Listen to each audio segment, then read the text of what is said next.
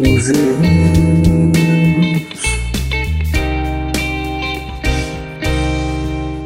Bom dia a todos. Esse é o primeiro podcast do Parque Histórico de Carambeí.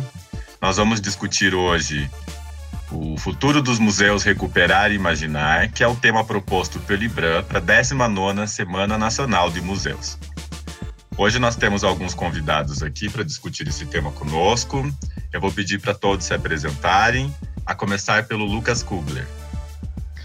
Bom dia a vocês. É, meu nome é Lucas, eu trabalho aqui no Parque Histórico de Carambeí. Eu sou um historiador e coordenador do núcleo educativo. Agora nós vamos conversar com a Karen. Pode se apresentar, por favor, Karen. Bom dia a todos e todas. É, eu sou historiadora aqui no Parque Histórico de Carambeí, graduando em museologia e faço a gestão do acervo aqui. Isso aí. É, Eduardo, por favor, pode se apresentar. Bom dia, é, eu sou estudante do curso de História e assumi a gerência da Casa Memória Paraná neste ano. Ótimo. Amélia. Bom dia, é, eu sou Amélia, é, sou historiadora também e coordeno o Museu do Tropeiro desde o ano de 2013, aqui na cidade de Castro. Muito bem. E agora, por fim, o Henrique.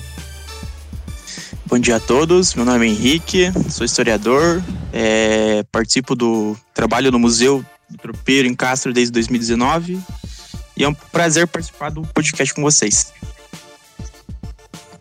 Prazer é nosso em recebê-los, esses convidados, né, para discutirmos hoje a situação de como está o cenário museal e das instituições de memória e de cultura aqui da região dos Campos Gerais.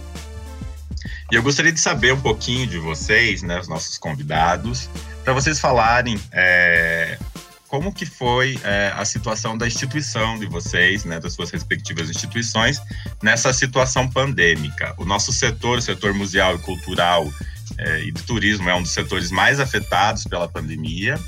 Então, acho que seria interessante a gente compartilhar um pouco das nossas, das nossas, de como temos lidado com isso. É, Eduardo, como que está sendo para vocês na Casa da Memória Paraná trabalhar com com essa questão que nos limita até, né, da pandemia. Como está sendo essa, essa situação aí? Então, como eu disse né, no início, eu assumi a, Casa Memória né, no, no início desse ano. E, mas, enfim, conversando com, com a equipe que já estava lá, é, uma das maiores dificuldades é realmente na questão da pesquisa a Casa da Memória sempre recebeu um número significativo de pesquisadores e, sem dúvidas, a pandemia afetou grandemente nessa questão. E é, o agendamento para pesquisa ele voltou nesse ano, né, no que eu assumi uma das, das ideias junto do presidente da Fundação de Cultura aqui de Ponta Grossa, é justamente é, voltar a fazer é, esse processo de agendamento para pesquisa. E a gente recebeu também é, um grande número de pesquisadores à procura para fazer esse, esse agendamento. E para manter as atividades da, da Casa da Memória, é, a, a principal atividade que a gente tinha é, era o projeto Fundo Foto Bianchi, né, que já fazem sete anos que, que acontece em parceria com a UPG, coordenado pela professora Patrícia Câmara. E uma forma da gente manter esse projeto ativo foi fazendo essa divulgação dele através das redes sociais. Foi uma iniciativa da professora Patrícia Câmara em criar um Instagram sobre o Fundo Foto Bianchi e durante todo, desde o início da pandemia, ela foi fomentando as redes sociais e também com encontros mensais com os extensionistas participantes desse projeto. Então, foi principalmente nessas duas frentes né, para se manter durante a, a pandemia, tanto essa questão do projeto pelas redes sociais e a conversa via Meet com os participantes, né, os estudantes participantes do projeto, e também, voltando agora com o agendamento, E uma das, das ações que eu coloquei para desenvolver é, durante esse ano é fomentar as redes sociais da Casa da Memória. Né? Eu acho muito importante manter esse contato com, com o público e hoje é, o que nos permite é as redes sociais, né? que a gente mantém esse contato. Isso aí, é, Eduardo, eu gostaria inclusive de parabenizar você né, na, nova direção da Casa da Memória Paraná é, por abrir realmente a instituição para esse novo mundo, né, mundo digital. Eu acho que esse realmente é o caminho que as instituições forçadamente perceberam que é que nós temos que tomar, né? Não, não tivemos outra saída nesses últimos tempos. E eu achei muito interessante, principalmente pelo fato da Casa da Memória ter um acervo riquíssimo, né? É um acervo é, maravilhoso, inclusive o fundo de fotos Bianchi é, é, é fantástico para pesquisadores, né? Então fica aqui meus parabéns pela, pela iniciativa e eu gostaria de saber o seguinte, como que está sendo a reação do público, né? As pessoas têm se manifestado nas redes sociais, elas têm interagido em relação a, a, aos fundos e a tudo que vocês têm proposto? Então, essa questão de engajamento das redes sociais é uma coisa bem complicada. É, a Casa Memória ela contava com o Facebook, tinha um número significativo de, né, tem um número significativo de seguidores, e aí eu criei um Instagram e assim, como eu falei, o engajamento é uma coisa bem complicada em rede social. Mas a gente teve um retorno bom. É, é, inclusive nessa questão da divulgação do agendamento para os pesquisadores, é, o maior número foi via Instagram, é, né, via DM do Instagram, que o pessoal é, buscou para fazer esse agendamento. Então a gente está tendo é, é, um retorno bom através das redes sociais, mas essa questão do engajamento é uma coisa bem complicada mesmo. É, são passos de tartarugas, né, para conquistar o público. Mas acredito que esse é o caminho mesmo. É, a gente tem que persistir e tentar angariando né, os novos visitantes e os novos é, participantes das ações. É, Amélia, e vocês, é, como que estão trabalhando com essa questão pandêmica aí na, em Castro, no, no Museu Tropeiro? Pode contar um pouquinho para nós? Sim, sim. É, nós já vimos há alguns anos, né, o Museu do Tropeiro sempre foi assim uma, um, um, ponto de visitação voltado principalmente para os estudantes, né, é um museu histórico didático. Então, um, Assim, há muitos anos a gente já tem um agendamento prévio das escolas, das excursões, dos grupos acadêmicos que vêm é, fazer visitas técnicas ao museu, Casa da Sinhara. Então, a gente já estava assim com uma agenda 2020 bastante lotada e de repente veio assim um corte radical, o museu precisou fechar suas portas, fechar seu atendimento. Então, a gente teve toda essa preocupação de como que esse pessoal ficaria, né, sem essas informações. Então, para nós foi bastante difícil. Nós tivemos um período de portas fechadas mesmo, com trabalho remoto. Nós não estávamos nem nas, nas edificações e, e sempre fica aquela preocupação, né? Então, quando a gente voltou, não poderíamos ainda atender o público. Então, a gente se voltou primeiramente para as ações de conservação do acervo, sabe? Fazer um, um checklist de tudo que a gente tem aqui, do estado de conservação, o que, que precisava é, limpeza, higienização, enfim, a gente se voltou mais para esse trabalho interno. E depois, posteriormente, a gente começou a trabalhar de forma virtual e com conteúdos digitais. Então, foi um trabalho daqui do museu e daí, juntamente com todo o setor de cultura, a gente começou a pensar em alternativas digitais para expor o, o, o, nosso conteúdo. Então, é, a partir do segundo semestre de 2020, a gente se dedicou bastante a isso, a produção de vídeos, a produção de guia virtual, a produção de tour 360 graus dos espaços, né? Para poder é, levar esse conteúdo de uma forma não presencial para o nosso público. E você, Henrique, você tem é, é, algo a acrescentar Oi? na discussão? Então, é, começou a trabalhar bastante as nossas redes sociais. O Museu do Tropeiro tem, já, já tinha uma rede social né, no Facebook. É, e lá a gente já colocava alguns, é, alguns conteúdos assim é, sobre história regional, sobre tropeirismo, né, sobre tradições, é, e essa, essas atividades foram é, continuando, né, como a Amélia disse, no segundo semestre do ano passado. É, aqui, como o Museu do Tropeiro ele faz parte de um setor maior, né, da cultura aqui no, no, prefeitura de Castro, então essas atividades na internet elas estão vinculadas também a esse setor, né? Então é, a gente tem uma página chamada Veja Castro e ali a gente publica é, o conteúdo que a gente produz aqui mesmo, né? É, o ano passado a gente produziu alguns episódios, né? É, falando um pouco das casas culturais aqui no, no, nosso município, né? Museu Tropeiro, Casa de Sinhara, Casa da Praça, é, Casa da Cultura, Biblioteca, né? espaços de visitação cultural, turística, né? E a gente estava tentando é, fazer um conteúdo mais chamativo, assim, para o público, né? Para quando abrisse, né? A gente estava pensando isso quando, quando abrisse, que era uma possibilidade próxima na, até então a gente é, fazia esse conteúdo assim mais chamativo para o pessoal vir visitar, né? Esse ano a gente vai dar continuidade a esse, a esse tipo de, de conteúdo nas redes sociais, porque a gente viu que é uma possibilidade muito é, muito grande é, de contato com o público, né? Às vezes é até maior do que com a visitação presencial. Sim, acho que essa é uma realidade, né? É, o fato de a gente conseguir de fa é, a gente conseguir é, fazer de, é, um, um, um, contato né, mais próximo com o público. Eu acho que as redes sociais elas trazem isso, mas também é uma dificuldade que ao mesmo tempo é, fica tudo muito subjetivo, né? Então é difícil colocar essas ações em prática, é, como eu falei anteriormente, também é passos de tartaruga, né? Angariar esse público e trazer pessoas interessadas para para as questões do qual a gente do qual a gente apresenta nos museus, né, e nas casas de memória.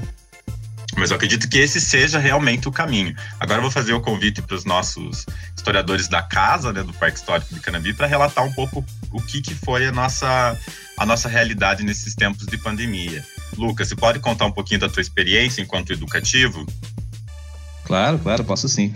Uh, então, sobre o educativo, é uma coisa curiosa, porque você, apesar de hoje em dia a gente ter uma, uma discussão ainda em andamento, é, principalmente pelo ICOM, para tentar dar uma definição mais ampla para os museus, porque eles possuem, ele possui, uma questão que possui uma natureza complexa, né? São vários, vários, vários modelos.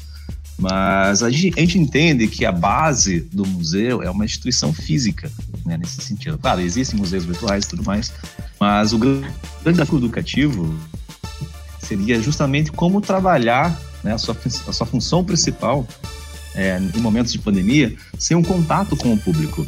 Porque essa pandemia, e junto com as medidas restritivas, né, trouxeram um, um impedimento né, de contato humano muito grande. Então, de certa forma, foi, uma, foi um momento de se repensar, de se ressignificar, né? Então, aqui no Núcleo Educativo, a gente teve duas experiências, vamos dizer assim, porque eu acho importante a gente separar dois marcos nessa pandemia, que foi o ano de 2020 e o ano de 2021, que apesar de a gente estar num processo contínuo de pandemia, são experiências diferentes, né? E eu trouxe aqui alguns dados para ajudar a gente a pensar não só no caso do Parque Histórico, mas no, no geral, que, o que está acontecendo com os museus né, e como isso afeta os núcleos educativos, que é um, um estudo feito pelo, pelo Ibra Museus no ano passado. É, esse estudo ele foi realizado entre 10 de abril e 2 de maio de 2020, então foi bem no começo da pandemia aqui no Brasil, e cerca de 430 instituições participaram dessa quadra de dados, né? E uma coisa interessante é que todas elas, nesse relatório, elas indicaram que todas as áreas foram afetadas né, no museu, mas as principais áreas afetadas pela pandemia, de fato, né, é, em 18% das instituições disseram que foi a própria mediação e educação. Né? É, nem todos os museus, propriamente dito, eles têm um núcleo educativo. Às vezes eles têm um núcleo de mediação, mas às vezes esse núcleo de mediação não se enxerga enquanto um núcleo educativo. Né? A própria questão do núcleo educativo é uma discussão um pouco mais recente em alguns museus aqui da, da região. Né? Então, como é que foi essa experiência aqui para a gente aqui no Parque Histórico, né? Primeiro que em 2020 a gente teve um, um, uma grande dificuldade, que é o que nós vamos fazer, né? Praticamente um e agora, José? Né? Os grupos não estão vindo. É, é, claro que cada museu também tem sua realidade, mas a nossa realidade aqui, a gente trabalha muito com grupo escolar. É, recebemos outros perfis de grupos também, né? Grupos acadêmicos, grupos da terceira idade, né? Enfim, grupos turísticos, mas o educativo, no geral, né? uma grande porcentagem do seu trabalho é voltado para o grupo escolar, que é um grupo que não tinha como vir aqui para o museu em 2020. Então nós tivemos um, um, um momento de, de, de, de, onde nós não estávamos prestando é, o serviço educativo, a gente estava repensando o que nós íamos fazer. Inclusive, né, é, eu estava desligado do trabalho uma parte do ano, né, estava com o contrato suspenso. E quando voltei no final do ano, a gente começou a repensar algumas atividades. E principalmente nos focamos, né, obviamente, nas atividades online, que foi algo que muitos museus acabaram fazendo na pandemia. Né? É, nesse próprio relatório do Ibra Museus, eu tenho aqui é, os dados que dizem que, pelo menos, todos os museus, né, 36% deles estão trabalhando com redes sociais, isso no começo da pandemia, né? As pessoas não sabiam até quando ela, ela ia ir, se ela já ia acabar em 2020, se ia se estender até 2021, né? Então, pelo menos, é, muitas pessoas, né, muitos museus estão se focando nas redes sociais. Foi o nosso caso também, né? Só que nós estamos também é, inserindo um pouco mais de corpo nas redes sociais, né? Não só a interação por si só do museu com o público, mas também com um material, é, um material expográfico, um material educativo. Nós estamos desenvolvendo uma série de vídeos educativos, né? Inclusive, é, a gente começou os esboços no final do ano passado, mas a gente começou a lançar no começo desse ano, né? São alguns vídeos que trabalham a memória que existe aqui no Parque Histórico do Canadá, né? A gente trabalha principalmente a memória da imigração holandesa, mas também existem outros sujeitos históricos também que pertencem à história do Canadá e a gente tentou abordar isso nesses vídeos, né? Foi uma série de vídeos falando em histórias que nos possibilitou algumas coisas interessantes, né? Porque além de a gente ter que mudar o nosso formato de abordagem, de sair do tradicional da mediação, que seria o diálogo com o público, é, eu, falo como educador, é, é 100% mais proveitoso do que só você falar. É, a gente acabou também dando outro significado para a nossa própria exposição que nós temos aqui, né? Como é que a gente vai trabalhar só a memória holandesa com as pessoas, né? De, é, de maneira externa. Então a gente fez essa série de vídeos, né? O Falando Histórias a gente falou sobre as diversas ondas migratórias que vieram para Carambeí, né? De forma mais didática. É, também estamos trabalhando com outros vídeos, é, abordando né, os acervos que nós temos aqui e que nós estamos é, dando um novo olhar para ele. Estamos, inclusive, produzindo vídeos que não foram lançados ainda, mas estamos trabalhando com a própria questão da história ambiental em Carandaí, né, em parceria com a, com a BASF. E uma coisa muito importante é que nesse momento também de, de, de, de insegurança e também de, novos, novos sentidos para nossa prática museal, né, principalmente a questão do núcleo educativo, nós fizemos bastante intercâmbio com outras instituições museais, né? E uma delas foi o Museu Gerdau. Nós tivemos a possibilidade de fazer uma visita é, virtual mediada pelo núcleo educativo deles, e isso foi interessante para a gente, que conseguimos ter um insight melhor né, de como podemos trabalhar também a própria questão da mediação aqui no museu. Então, nós começamos a, a fazer esboços para já idealizar e né, fazer o treinamento da equipe e fazermos as nossas próprias mediações virtuais em tempo real, né, através de plataformas online como o Meet, por exemplo. E já separamos, inclusive, essa mediação para ocorrer na Semana de Museus, né, que vai ser é, provavelmente nós estamos gravando um pouquinho antes do podcast, né? Mas vai ser é, a, a, agora, nessa, nessa próxima semana. Nós já teremos já as, as mediações virtuais acontecendo. E também é interessante a gente pensar uma coisa, que essas atividades que nós estamos desenvolvendo, é, apesar de elas serem digitais, serem, serem online, né, serem, parece, às vezes parece que é um tapa-buraco, eu acho que é interessante que elas não precisam necessariamente ser um tapa-buraco, sabe, Felipe? Eu acho que elas podem ser contínuas, inclusive é uma forma de você repensar o museu inclusive pós-pandemia. É uma coisa que a gente pode deixar incorporado né, na nossa própria prática. É uma coisa mais é, inclusiva, inclusive mais acessível para alguém que não tem a disponibilidade de estar visitando o museu fisicamente. Eu acho que vai ser um experimento muito interessante para pensar o nosso educativo aqui no Parque Histórico, mas também o educativo de outros museus, né? Por que não os museus não devem continuar conectados, né, pós-pandemia?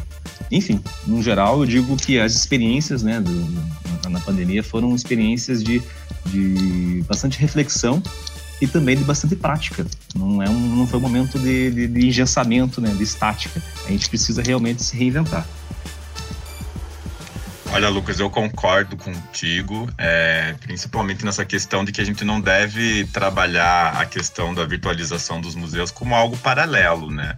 É, como segundo plano.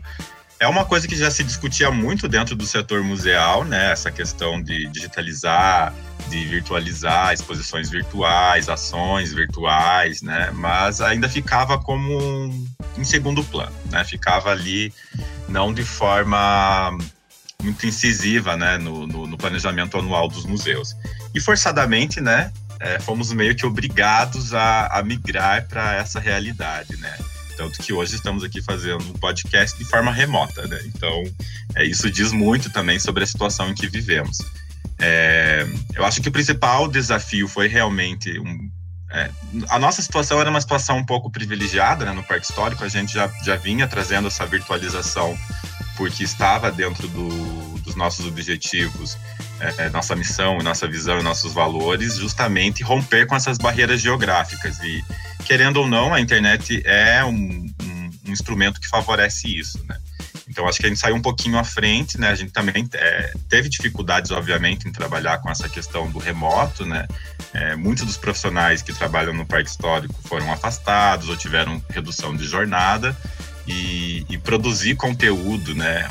Online é um desafio, né? Tivemos que virar youtubers, é, produtores de conteúdo online.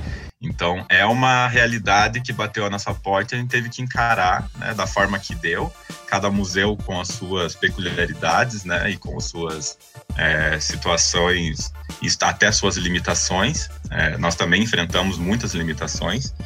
E eu acredito que o caminho é realmente se abrir cada vez mais, justamente porque você torna o museu um pouco mais democrático, né? É, todo o conhecimento que é produzido ele pode chegar a mais pessoas.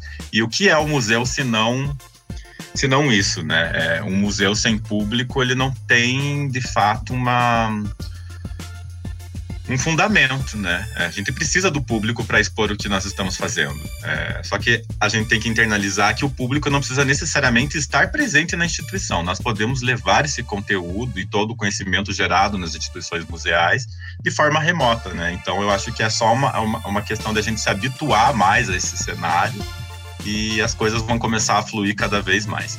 E, cara, o que, que você tem para nos dizer sobre como foi a sua atuação no, no, no acervo?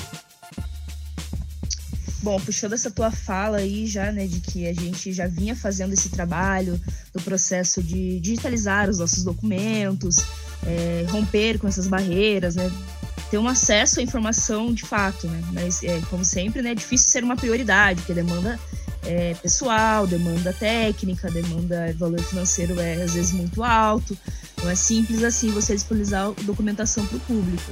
Né? Mas, é, é, diferente das falas que, que foram ditas aqui, eu vou trazer para a realidade do acervo, né? Como o acervo sofreu nessa pandemia. Eu acho que é, é diferente dos outros setores que conseguem é, trazer o público para dentro da instituição, mesmo sem esse público estar aqui. O acervo ele não consegue fazer o seu trabalho de forma remota, né? É praticamente impossível. É, tirando a questão da pesquisa, que é, a gente conseguiu, é, devido à pandemia, focar um pouco mais nisso, né? o que todo, tudo que sai do museu sai de dentro do acervo, né? sai dessas pesquisas, essa ponte é, conseguiu ser feita da melhor forma possível, por, por, por acervo não conseguir fazer o trabalho direito, e, nesse sentido o acervo é, conseguiu fazer o seu trabalho, né? Mas a conservação preventiva é, é, é impossível, não, não, não tem como fazer. Como que você vai cuidar dessa documentação, é, fazer o trabalho dessa prevenção sem estar presente no museu. Né? Não tem como, é preciso estar presente. Né? É, até o momento que você é, é tem políticas de agendamento, a gente segue é, a diretriz do ICOM, né, claro, é, dizendo que se uma pessoa consulta uma documentação, esse documento demora de quatro a cinco dias para estar livre do Covid, você tem que colocar o item em quarentena por 14 dias, então é uma realidade muito complicada obviamente não é a nossa, né? Nós somos um museu é, que está localizado na zona rural, no interior, não temos é, tanto público visitante como as outras instituições de fato. O nosso público já era online, né? Tudo que as pessoas é, queriam consultar aqui, elas entravam em contato com o museu e a gente disponibilizava de maneira online. Então a gente já vinha fazendo esse processo há um tempo, né? É, e, e, com certeza a maior dificuldade é, é o trabalho da, da conservação, é, como é, cuidar de um museu a céu aberto, fazer essa conservação preventiva à distância. A gente sabe que tem museus grandes, museus que têm investimento, que têm capital, que conseguem fazer esse trabalho de casa, mas a gente não, não, não consegue, não é a nossa realidade, né? Por ser um museu é, que é na zona rural e céu aberto, a gente tem que praticamente fazer vistorias constantes, diárias. E como que se faz isso remotamente? Não tem como. Então não tem uma solução para esse, esse problema, né? Nem, nenhuma diretriz nos revela o que é possível ser feito. Então o que, que nós estamos fazendo? Focando em, em digitalizações, focando em, em, em, digitalizar as nossas exposições, em fazer nossas pesquisas, em trazer o público também para mais perto do museu, revelar o que tem dentro do, do acervo das instituições, porque é o coração do museu. É como a gente pode trazer é, esse trabalho, conseguir fazer esse trabalho de maneira remota, conseguir fazer esse trabalho no meio pandêmico. Né? O museu sofreu, o acervo sofreu bastante na pandemia. Como é que você recebe uma doação no meio de uma pandemia, mesmo sendo uma doação incrível, sendo uma doação que é irrecusável, mas você tem diversos protocolos para seguir. E se os museus foram afetados nesse sentido, em, em, corpo técnico, em salários, etc., como, como que esse trabalho pode ser feito? Não, tirar o item da quarentena, tudo isso demanda muito tempo. Então eu acredito que o acervo foi um dos setores bem prejudicados, é, no sentido que não, não, não dá, a gente fala da biossegurança, de, de, de preservar os nossos colaboradores, mas é, não tem como ser feito o trabalho mesmo, de fato. Então a gente acabou tra trazendo mais para acesso à informação, né? O que é o que a gente já via fazendo, e que é interessante, né? Eu acho que nesse sentido, né, tá, é, o momento pandêmico é ruim, claro, é, mudou toda a nossa forma de trabalhar, nossa forma de pensar, de discutir as questões, mas nos permitiu também, nós que estamos dentro das instituições, dar enfoque para as nossas catalogações, é, para as nossas descrições, porque isso também é importante, porque tudo que vocês fazem, tudo que o pessoal do educativo faz, o pessoal do atendimento faz, sai de dentro dessas pesquisas, dentro dessas catalogações, de todas essas descrições, é preciso ser feito esse trabalho, que muitas vezes ele é deixado de lado pra, por, por, por de, outras demandas, né? O museu exige muitas demandas.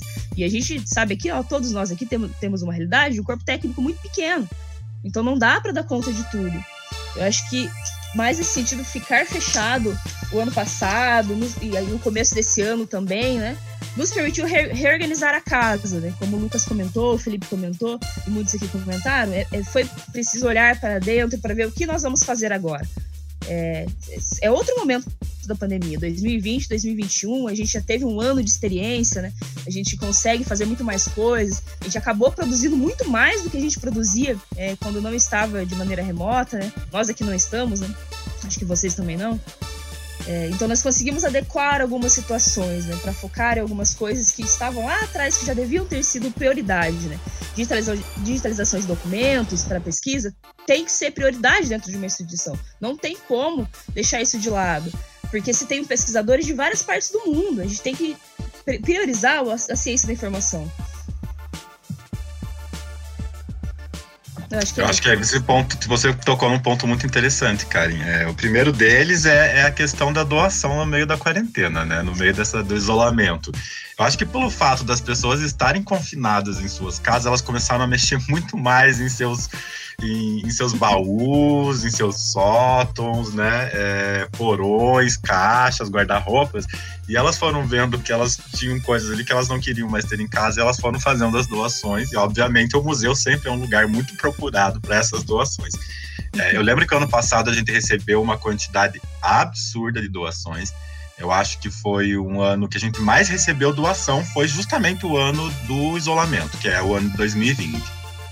E justamente a gente tem que seguir uma série de protocolos que muitas vezes não tem como você seguir é, à risca, porque são doações de, de, de artefatos muito interessantes. É, é, e não tinha como negar aquela doação, né? Então, inclusive com um corpo técnico extremamente restrito, em escalonamento, né? Foi um ano de muita dificuldade para se trabalhar o acervo. Eu concordo plenamente contigo. Acredito que essa seja uma realidade da maioria das instituições museais, porque o acervo ele ele ele necessita de uma presença física, né? Não tem como você fazer um tratamento de um, de um acervo, de uma coleção remoto. Não tem como você faz, praticar a conservação preventiva remotamente. É, de fato, realmente é um momento que a gente acaba se, é, se repensando, se, se vendo qual, qual se, se reorganizando para ver como é a nossa atuação e como tem que ser adiante, né? Isso que ela falou sobre a gente realmente rever nossas prioridades foi muito impactante mesmo, né? É, eu senti uma proximidade muito maior é, entre os nossos núcleos nesses últimos meses, né? É, tanto que é, as ações educativas que a gente já tinha, a gente está repensando ela e pegando carona numa nova abordagem, né? Por exemplo, a Karen, através da pesquisa que ela anda, anda realizando, né? Através da história ambiental aqui em Carambeí, é, impulsionou muito um material educativo que eu estou né, escrevendo já para lançar aos poucos, né? Virtualmente nesse momento, né? Mas posteriormente vai ser presencialmente, né? Então, eu acho que nesse sentido é, é, um, é, é um momento muito bom para a gente é, nos treinar, tanto que aconteceu isso no próprio núcleo educativo. Eu senti que é, nesse ano a gente fez um treinamento com a nova equipe que entrou, estagiários, muito mais frutífera que os treinamentos anteriores, né? Então a gente acaba repensando a nossa prática porque a gente sente as nossas carências. Eu acho que, de certa forma, passando esse momento de pandemia, né, que esperamos que passe logo, quanto antes, né, por favor, ninguém aguenta mais, é, eu acho que nós vamos sair muito mais fortes enquanto, é, é, enquanto museu, enquanto é, um grupo técnico de museu mesmo, né? A gente, a gente sentiu as demandas, a gente sentiu o que a gente precisa mudar, a gente sentiu como a gente pode mudar. Eu acho que nesse sentido, de certa forma, é, o ano de 2020 foi um grande, um grande ano de, de lição para a gente. E 2021 a gente já está né, é, caminhando com passos mais devagar e eu acredito que posteriormente, 2022, nós vamos estar né, muito mais grandes nesse sentido. Eu gostaria de acrescentar uma outra ação que aconteceu dentro da Casa da Memória logo no início da pandemia, é, onde a gente conseguiu um retorno excelente do público. A gente teve mais de 60 mil acessos, que em parceria com o Departamento de Patrimônio Cultural, a gente pegou as fotos digitalizadas da, do acervo fotográfico da Casa da Memória e disponibilizou através do site Sistema de Informações do Patrimônio Cultural. Isso logo no início da, da pandemia, do, no início do ano passado, e a gente teve um retorno do público muito bom. É, lá a gente consegue, eu como administrador do site, consigo ver o número de acessos é, nessa, nessa página das fotografias. Lá tem mais de 60 mil pessoas que passaram pelo, pelo site. Então foi algo muito produtivo que a gente teve um retorno excelente do público trabalhando com, com né, a disponibilização desse acervo fotográfico. O interessante disso, Eduardo, é que o acervo fotográfico da Casa Memória Paraná ele não diz respeito apenas à, à população de Ponta Grossa, né? É, muitas das cidades vizinhas, né, é, iam a Ponta Grossa justamente para fazer retratos, né, em estúdios fotográficos. Eu sei disso porque eu também já pesquisei o fundo Bianchi e encontrei vários é, várias fotografias realizadas com pessoas de Carambeí, né, nos índices. Então eu acredito que também isso abre a possibilidade para para também expandir a atuação da instituição né, nas cidades próximas. É, os Campos Gerais têm uma ligação muito forte entre os municípios. Né? Eu acho que realmente esse é um caminho a ser seguido para democratizar, inclusive, o, o acesso a essas, a essas, essas coleções, né? É, esse acervo riquíssimo. É, eu sou apaixonado pelo Fundo Bianchi e por todo o acervo fotográfico. E, e, eu acho que uma forma de você ter acesso a isso, é, rompendo as barreiras geográficas, justamente é, é, a forma virtual. Eu acho isso uma iniciativa fantástica e, e, não, e não me surpreende o número de, de, de visitantes, justamente por ser um acervo riquíssimo. A gente acha que, que a, o, meio virtual é um meio mais engessado de se trabalhar, né? Porque a gente tem uma amplitude de possibilidades aqui no meio físico, mas eu acho que é justamente o contrário. Eu acho que abre novas portas, sabe, Felipe? É, uma das ações educativas que a gente fez é, esse ano é, foi justamente trabalhar com um grupo, um grupo de, de, uma turma de, de licenciandos em artes que foi a, trabalhar a mediação cultural na perspectiva de artes, né, no ensino de artes. Nós, como Museu Histórico, nós temos um acervo que nós trabalhamos expograficamente, né, não só expograficamente, mas dentro da própria mediação, a gente trabalha ele né, de cunho histórico. E eu acho que o meio virtual lançou uma possibilidade de dar esses novos olhares e sentidos para o que a gente tem aqui. Por exemplo, nessa própria ação educativa que a gente fez com essa, com essa turma de licenciados da UPG, a gente conseguiu. Eu, eu senti uma facilidade melhor em falar de temas de artes, olhando para a cultura neerlandesa que a gente tem na nossa expografia, né, principalmente a casa holandesa, que retrata o período da, da, da, da cultura holandesa em si, né, no, no, no século de ouro da Holanda, né, onde a gente tem o, o, as emergências culturais neerlandesas, é, eu achei muito mais fácil trabalhar as obras de arte do barroco holandês mostrando pelo computador para, para, os, para, os, para os alunos, né? Do que de fato estando aqui explicando para eles, né? Lógico, seria muito melhor estar falando com eles, mas eu acho que o meio virtual ele também ele abre essas, essa, essas possibilidades de, de, de, contatos mais fáceis. Inclusive, é uma, é uma, uma geração agora que está vindo agora, que é uma geração da informação, né? Tá todo mundo conectado, principalmente a galera mais nova. Né? Por que não trabalhar isso de outras formas também, né? Por exemplo, formas mais instantâneas, né? A gente usa muito o termo lúdico, mas em outras áreas esse termo lúdico ele acaba até virando outras coisas, né? Tipo, quase como se fosse uma gamificação do universo, né? Informação mais rápida. Por exemplo, os engajamentos nas redes sociais são, são engajamentos muito mais é, instantâneos, mas não deixam de ser uma relação com o público, né? Uma linguagem um pouco mais descontraída. Eu percebi, inclusive, na própria programação de semana, na semana de museus, né? Cada museu tem uma programação específica, lógico, né? É, mas alguns têm uma, uma, uma versatilidade para dialogar com um público diferente. O próprio Museu Gerdau fez uma semana lá com uma, uma pegada mais, mais nerd, né? Um negócio mais inclusivo para um outro tipo de público. Então, eu acho que nesse, nesse, nesse, nessa questão, o, o, o, meio virtual é uma ferramenta muito boa para se explorar, né? As possibilidades. Não é um engessamento nosso. Concordo com você, Lucas, e eu acredito que até a nossa programação do Parque Histórico é, reflete um pouco isso, né? É, talvez de forma presencial, física, sem essas limitações que nós estamos passando ultimamente, nós não tivéssemos é, esse contato com as demais instituições, né? As instituições de Castro e, e de Ponta Grossa. É, o meio remoto, de fato, ele facilita isso, né? É, e outra questão também é que a gente percebe, né? Está no nosso no nosso imaginário que o, o, o fato de não ter a presença física, né, não ter a presença física talvez seja uma limitação, mas não é. Eu também discordo disso no sentido de que eu, por exemplo, que estudo história da alimentação e tento trazer esse discurso da alimentação é, para a história, né, que nós contamos, para a nossa narrativa da imigração.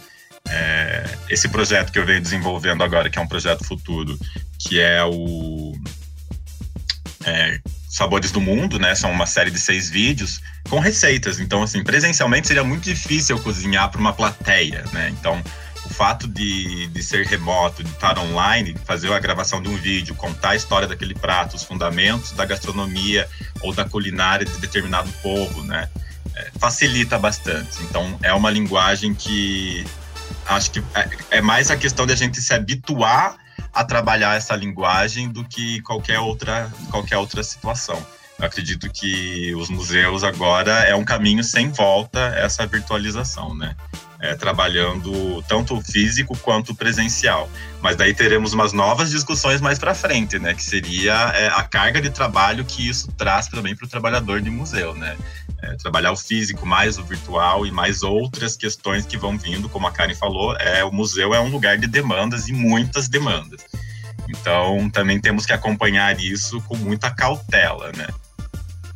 Então, Felipe, é, a Casa Memória atualmente ela tem três é, atividades para se pensar ao longo desses próximos anos e que está acontecendo também agora. É, a principal atividade, como eu disse anteriormente, é o projeto Fundo Foto Bianchi, em parceria com a Universidade Estadual de Ponta Grossa.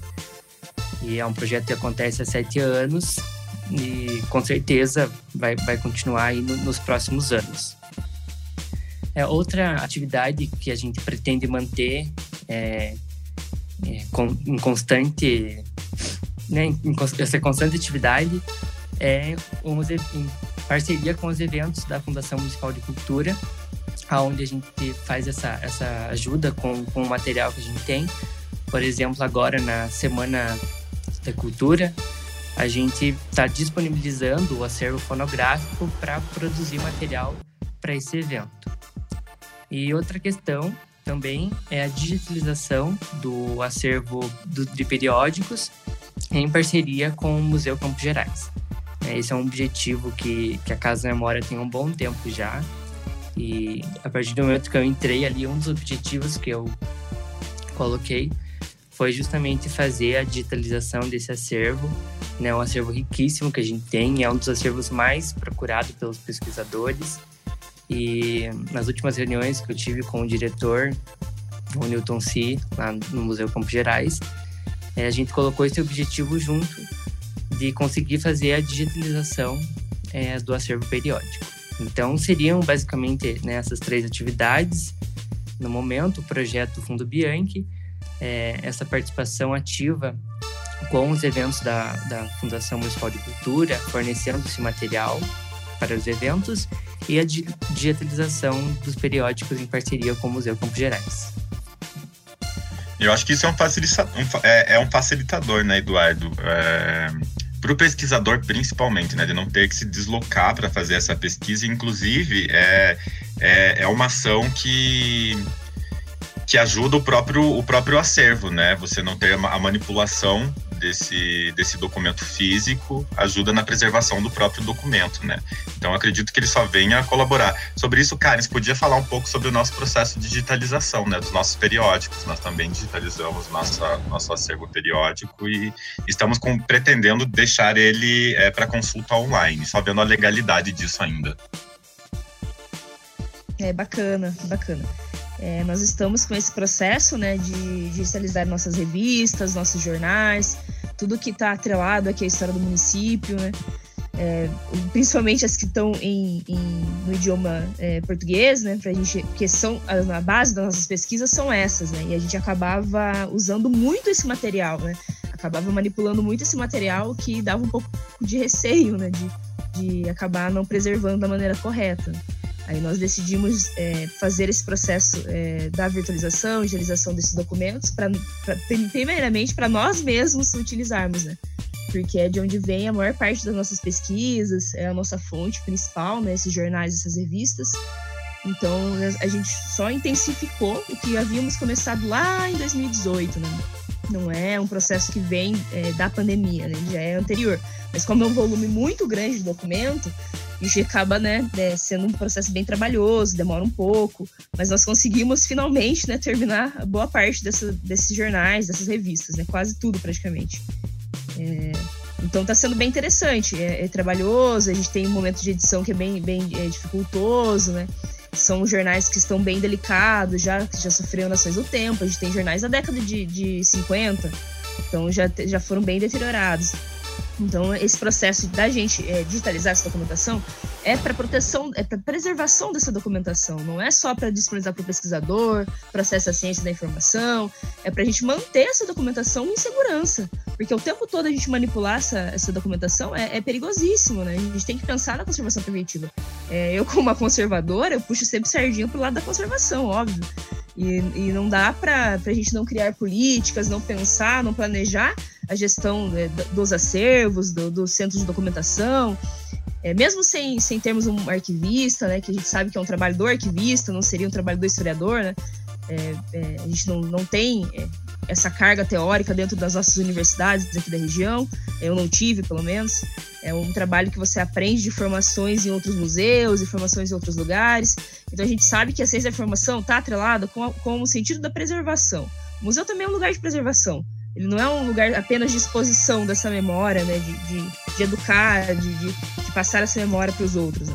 A gente também tem que, que, que bater na preservação, porque se, sem isso, a gente não tem essas pesquisas, essas fontes, essas discussões que a gente está fazendo aqui agora, por exemplo. A gente permitiu isso devido a todo esse momento, né? Isso deixou tudo mais fácil.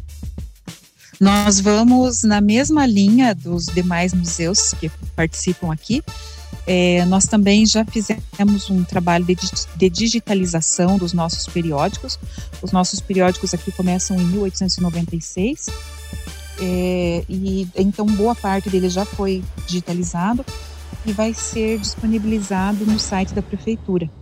É, ainda o pessoal está é, procurando a ferramenta mais certa para colocar isso em, em indexação e, e, e a forma de acesso a essas imagens porque eu reforço também a fala da Karen, é, não é só disponibilizar, mas também o intuito de conservar esses jornais, né? É, são jornais, nós temos também o trabalho aqui de pesquisa na, que é, ocorre paralelamente com a Casa da, da Cultura, que são todos os processos crimes aqui, que também são digitalizados e também vão ser disponibilizados pela mesma ferramenta. Então eu acho que é um trabalho assim, em conjunto de todos os nossos museus, né? daqui de Castro, dos Campos Gerais, de estar tá oferecendo essa possibilidade de consulta para os pesquisadores é, de uma forma remota. E o acervo de periódicos do, do Museu do Tropeiro é riquíssimo, né, Amélia? É, eu já tive contato com, com algum material de vocês digitalizado e eu achei fantástico.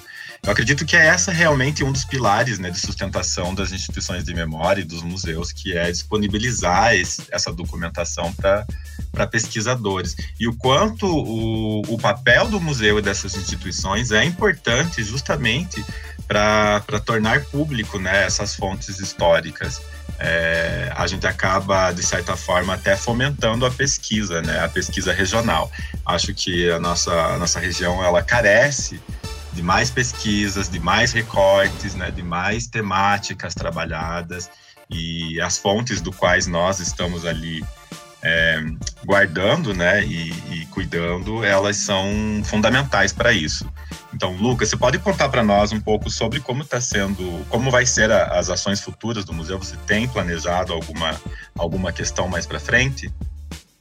Claro, temos, temos algumas ideias já do que nós vamos aplicar nesse, nesse, na continuidade do ano 2020, inclusive já para pensando futuramente para os próximos anos, né? É, pegando carona no que já desenvolveu até o momento, a, a gente também conseguiu fazer uma reunião com a, com a secretária de Educação de Canambeí para a gente já arquitetar né, uma, um contato prévio com, com os professores da rede municipal que é uma coisa que a gente já fazia anteriormente, né? Mas a gente pensou, como é que a gente vai fazer isso agora? Se a gente não pode juntar os Já era difícil juntar os professores aqui no museu, né? Tinha que achar uma data que batesse com o calendário deles e tudo mais, né? Trazer todos eles já tinha um problema da logística, né? Agora a gente já conseguiu já acertar uma, uma, uma capacitação online para realizar com eles, né? inclusive vai ser agora em maio, finalzinho do mês, logo após a Semana de Museus. E isso vai possibilitar né, a gente criar, é, é, plantar novas sementes de futuras ações educativas, porque nessa capacitação a gente apresenta o um museu para os professores como se fosse realmente um palco de experimentos, um palco onde a educação não formal se encontra com a educação formal. A gente tem um problema, é, não diria que é um problema é, do Brasil, né, mas é um problema das próprias instituições que tendem a enxergar a educação museal como se fosse algo paralelo, né, a, a, educação das, nas escolas, né? A gente tem uma herança aí do, do, do, século passado, que até a educação museal ser ressignificada, né? Até a inserção da metodologia freiriana na década de 70, né? Mas enfim, a gente tem todo um, um problema de que parece que o museu só pode ser um, um né, pode dizer assim, né, um apoio, uma bengala para a escola. Não é nesse sentido que a relação dos dois ensinos se formam, né? São transversais, eles se encontram, eles se dialogam e se complementam, né? É, é um momento de, de, de, novos significados para o, os alunos, mas também é um momento onde a professora, a professora ou professora pode aproveitar para transformar o museu em um laboratório, né? O que está sendo ensinado em sala de aula, né? A prática encontrando a teoria. Então, nessa capacitação, a gente consegue fazer essa apresentação né, das possibilidades pedagógicas que se podem encontrar aqui no museu, né? Aproveitando a nossa fotografia. A gente não vai, a gente não vai fazer, como é que posso dizer assim? A gente não vai é, tirar leite de pedra, não vamos tirar uma coisa que não está aqui no museu para poder dar assistência à escola. Não, nós vamos trabalhar especificamente a história de Carambeí com eles, né? E não só no viés histórico, mas também que a gente pode trabalhar outras questões, que estão no próprio currículo escolar, que pode acabar sendo né, um, uma forma de auxílio para o professor se encontrar aqui. Né? A gente pode falar de artes, ensino religioso, é, é, ciências, é, educação física, enfim, são inúmeras possibilidades é, e além dessa capacitação também existem outros projetos que também serão lançados para os professores, né, para que eles também abracem essa ideia. A gente tem um projeto bem bacana, né, que é o mapa do patrimônio. A gente vai estar tá tentando dialogar com os alunos de Canambei para que eles possam apontar eles mesmos através, né, uma série de ações educativas, quais seriam os patrimônios com os quais eles se identificam aqui em Canambei. Porque o museu, a gente, como eu já falei para vocês, né, a gente, a gente tem um, um, um acervo que ele, ele, majoritariamente, ele vai falar sobre a migração holandesa. Mas a identidade canadense não está vinculada somente à imigração holandesa. Existem inúmeros sujeitos históricos aqui, tanto de outras ondas migratórias, como também de descendências de povos nativos, né? Enfim. É, então, a gente vai, é, existem inúmeros patrimônios locais que também não são é, questões étnicas, mas que são aqui, de, aqui mesmo de Canambim, né? Que é interessante trabalhar com eles, né? E esse projetinho visa é, dar essa, essa, essa, essa cor, essa vivacidade né, aos próprios patrimônios locais que são que são é, muito ativos no, nos dias de hoje para o canadense que a gente possa trabalhar isso também de forma virtual, né? Que a gente consiga trazer essa ação educativa para o para a página do parque, as pessoas consigam né, visualizar o que está acontecendo aqui. Não é só uma experiência unicamente para quem está participando da ação educativa. A gente também tem um projeto muito bacana, que é o meu museu. Esse projeto ele foi, ele foi é, contemplado pelo, pelo prêmio do edital Darcy Ribeiro em 2019. Ele é uma, é uma ação educativa que trabalha a, a própria questão de sujeitos históricos e a própria memória dos alunos. Né? A gente, quando a gente fez essa ação educativa, a gente trabalhou com a turma do sexto ano da escola evangélica, onde a gente trabalha é, e lançar esse questionamento para os alunos para que eles tentem perceber, se perceber enquanto sujeitos históricos de sua cidade, o quanto eles conseguem também produzir essa memória. E, e no final da ação educativa eles acabam criando uma exposição, né? É uma forma deles mesmo serem protagonistas de sua própria memória e acabaram criando uma exposição, né? Que foi a exposição Meu Museu. É, a gente vai tentar lançar esse projeto agora para que os professores abracem ele, porque é uma ação educativa contínua, não é uma coisa que você faz em um encontro só, né? É, e elas abraçando esse projeto, a gente consegue trabalhar com os alunos e trazer essa exposição para o meio virtual. Inclusive, dependendo da adesão, a gente pode até sair do público escolar, né, que é um público cativo, que é um público que sempre volta para o museu, e também trabalhar a questão do próprio do, o, o, o, outro público espontâneo, né? As pessoas também produzem as suas memórias, né? Não é só o, o aluno nesse sentido, né? Então, por que não ressignificar isso? Por que não criar uma exposição do meu museu virtual para outros tipos de público também, né? Então a ideia também é lançar essa ação, essa ação educativa, né? E outras também futuras que nós temos é também transformar todas as nossas ações educativas de forma virtuais. É, dependendo de como for a mecânica, né, a adesão das exposições, perdão, exposições não, das visitas é, virtuais que nós vamos realizar aqui na Semana de Museus, a gente pode pensar em como trabalhar isso né, nas outras metodologias, né, porque infelizmente a gente, infelizmente, infelizmente, nós temos uma limitação que é a própria internet. Ela vai ser útil para a gente, para a gente trabalhar uh, de forma virtual a, a, própria mediação, mas existem alguns, pontos do museu, né? Um museu muito grande, onde a internet não funciona. É né? um museu a céu aberto, o maior museu histórico a céu aberto do Brasil. Então a gente vai ter umas limitações onde a gente não vai conseguir mostrar toda a fotografia do museu virtualmente. Né? Então a gente precisa testar essa parte tecnológica do que a gente consegue mostrar e demonstrar numa visita na Casa Memória, né? Que é o, é o ponto onde tem uma maior conexão com a internet para ver como a gente consegue trabalhar outras ações educativas também né, nesse modelo virtual. Mas, no geral, eu acho que, sim, é, apesar dessa insegurança da, da pandemia, eu vejo um, um, um, um horizonte muito claro para as nossas abordagens. Porque, como eu já falei nesse, nesse mesmo podcast, né, é, essa metodologia ela pode e acredito que deve ser contínua, paralelo às atividades normais, né, quando tudo voltar ao, ao que era antes, né, ao presencial. Então, nós temos mais ou menos esse roteiro estabelecido aí para o longo do ano já, né? E também para a gente aplicar no ano de 2021, né? 2022, perdão. É, também paralelo com os possíveis né, experimentos que a gente vai fazer, né? Que são os eventos virtuais, né? Mas isso ainda nós estamos num, num processo de idealização ainda. É, eu queria comentar no sentido dessa produção de fontes, né, dos acervos, que, que a gente acabou esquecendo de comentar sobre isso, que é sobre essa produção de fontes orais, né? Que é um trabalho que foi totalmente afetado devido à pandemia, né? que é uma dificuldade que a gente teve em, manter essa produção, né? Esse projeto que é tão bacana, né? Que trabalha com a memória dos imigrantes, com a memória dos moradores aqui de Carambeí. E é um trabalho que é impossível de ser feito remotamente. É impossível não, né? Podemos fazer, fazer como estamos fazendo aqui é, de forma mais tranquila, mas entrevistar senhorinhas e senhorzinhos é, nesse momento é meio complicado de forma remota, né? É, até existem iniciativas, né? O grupo de pesquisa em história oral da USP, né, do Laboratório de História Oral, eles têm, é, inclusive, lançaram um, um artigo no finalzinho do ano passado sobre a possibilidade de se trabalhar a história oral remotamente, né? Mas no nosso caso, como nós trabalhamos com a a segunda geração de imigrantes, né, de descendentes de imigrantes, são pessoas idosas, são senhorinhas, senhorzinhos, e eles têm muita dificuldade em lidar com a tecnologia. Então, trabalhar a história oral é, de forma remota com esse público, essa faixa etária, eu realmente acho assim quase impossível. É, mas as demais idades eu acredito que seria mais tranquilo trabalhar, mas realmente é um trabalho que foi duramente afetado, né? É, em, duas, em dois sentidos, né? Primeiro, porque a gente não pode fazer a coleta de dados, e segundo, porque esse é, era um público é, que estava na linha de frente ali dos, do, dos vulneráveis a essa questão pandêmica, né? Então, tivemos essas duas grandes preocupações com manutenção do nosso projeto. Bom, gostaria de agradecer a todos que participaram aqui hoje do nosso primeiro podcast, em especial a do 19 Semana Nacional de Museus. Acho que foi uma conversa muito proveitosa, muito positiva.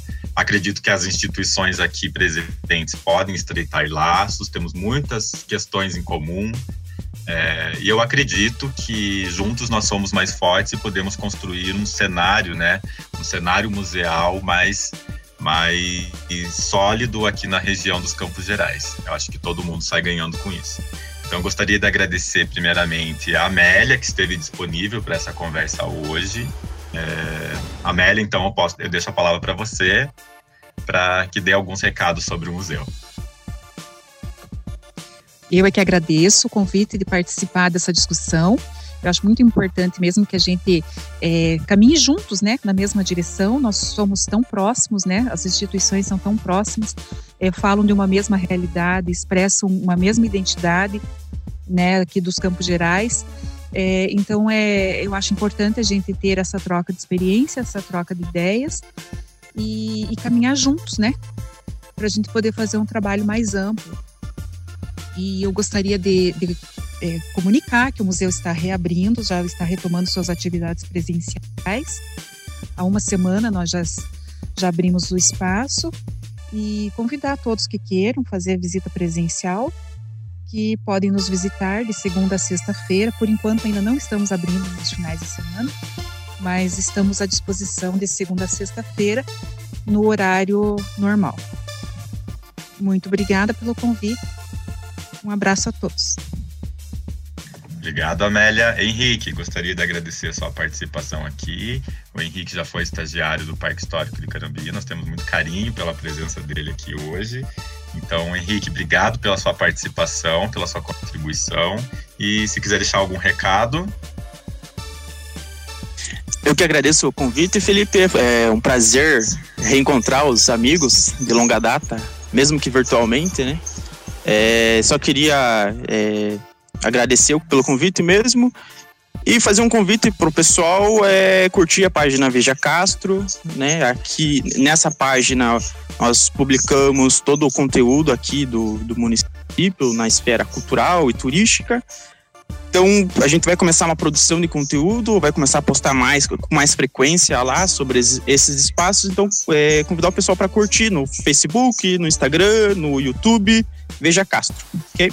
É, um abraço a todos, obrigado pela, pela participação. Obrigado, Henrique.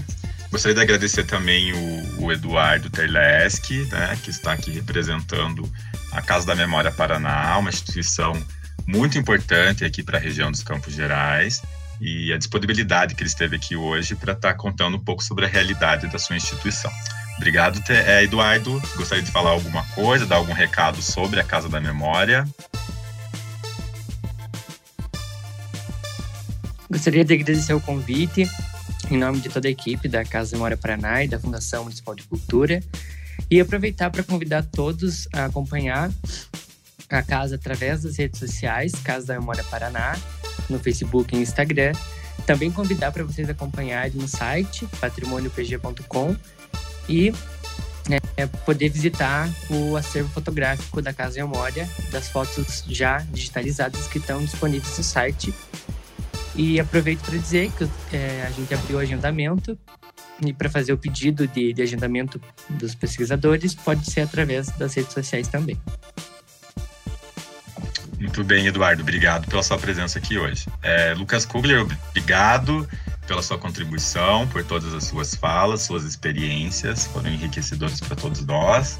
E se tem algo a dizer sobre alguma questão do Parque Histórico de Carambi.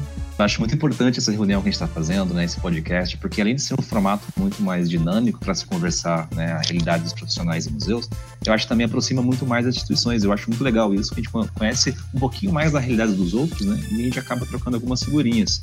E, né, para os ouvintes, eu lanço um convite de prestigiar o nosso trabalho aqui no Parque Histórico, né, já estamos de portas abertas, né, de terça a domingo, das 10 às 5 da tarde e já pode realizar a visitação, né? Nós temos os protocolos de segurança que são, foram adotados conforme né, né, os decretos municipais e estaduais.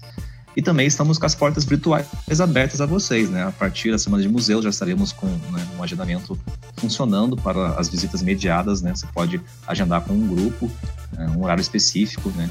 É, entrar em contato com, com o agendamento do museu para realizar essa visita não só na semana de museus, mas posteriormente também. Né? Então, estamos com as duas nossas, nossas duas portas abertas, né? As físicas e as virtuais. E é isso, e muito obrigado, né? Pela, por essa conversa que nós estamos tendo aqui hoje. Muito bem, obrigado Karen por participar desse podcast hoje, trazendo suas contribuições sobre as realidades do acervo do Parque Histórico de Carambeí. Você gostaria de dar algum recado? É, eu que agradeço, muito feliz em participar dessa discussão. É, eu acho que é, fico muito feliz porque estamos na mesma direção. Mais do que isso, estamos questionando o modelo de museu posto há muito tempo, e isso é muito bacana, muito interessante. Estamos caminhando, mesmo que seja no momento pandêmico. É, só tenho a agradecer mesmo por ouvir essas experiências. E fica o convite aí, né? Nos visite, nos contate. Se precisar de alguma documentação, alguma coisa, estamos à disposição. Muito obrigada. Então eu encerro aqui o primeiro podcast do Parque Histórico de Carambeí. Foi uma honra ter todos os convidados. Eu espero que tenhamos mais episódios desse podcast, né, trazendo a realidade dos museus da região e talvez também de outros estados para poder dialogar com a gente. É, obrigado a todos e até a próxima.